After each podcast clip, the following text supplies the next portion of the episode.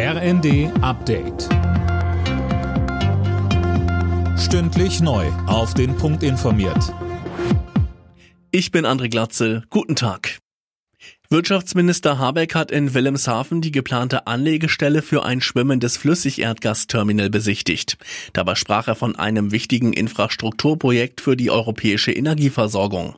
Die ersten beiden Terminals sollen schon bis Jahresende fertig sein, was Habeck auch mit Stolz erfüllt. Am Anfang der Legislatur habe ich länglich darüber geredet, dass wir in den letzten Jahren nicht schnell genug waren, dass wir dreifache Geschwindigkeit beim Ausbau der Erneuerbaren und beim Ausbau der Infrastruktur der Erneuerbaren hinlegen müssen.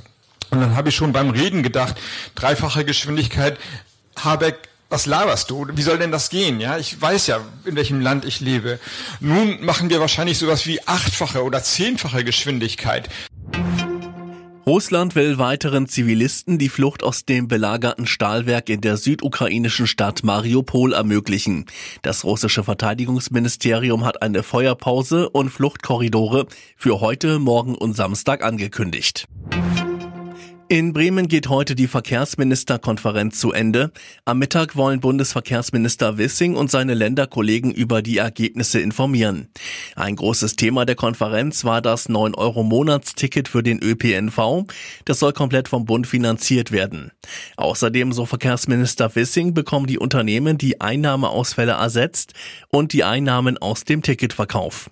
Weitere Themen der Konferenz sind der Ausbau der Elektromobilität, die Strukturreform bei der Deutschen Bahn und die Radverkehrspolitik.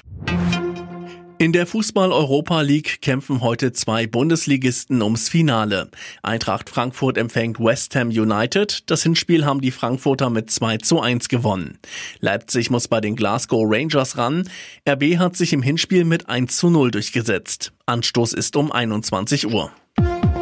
Alle Nachrichten auf rnd.de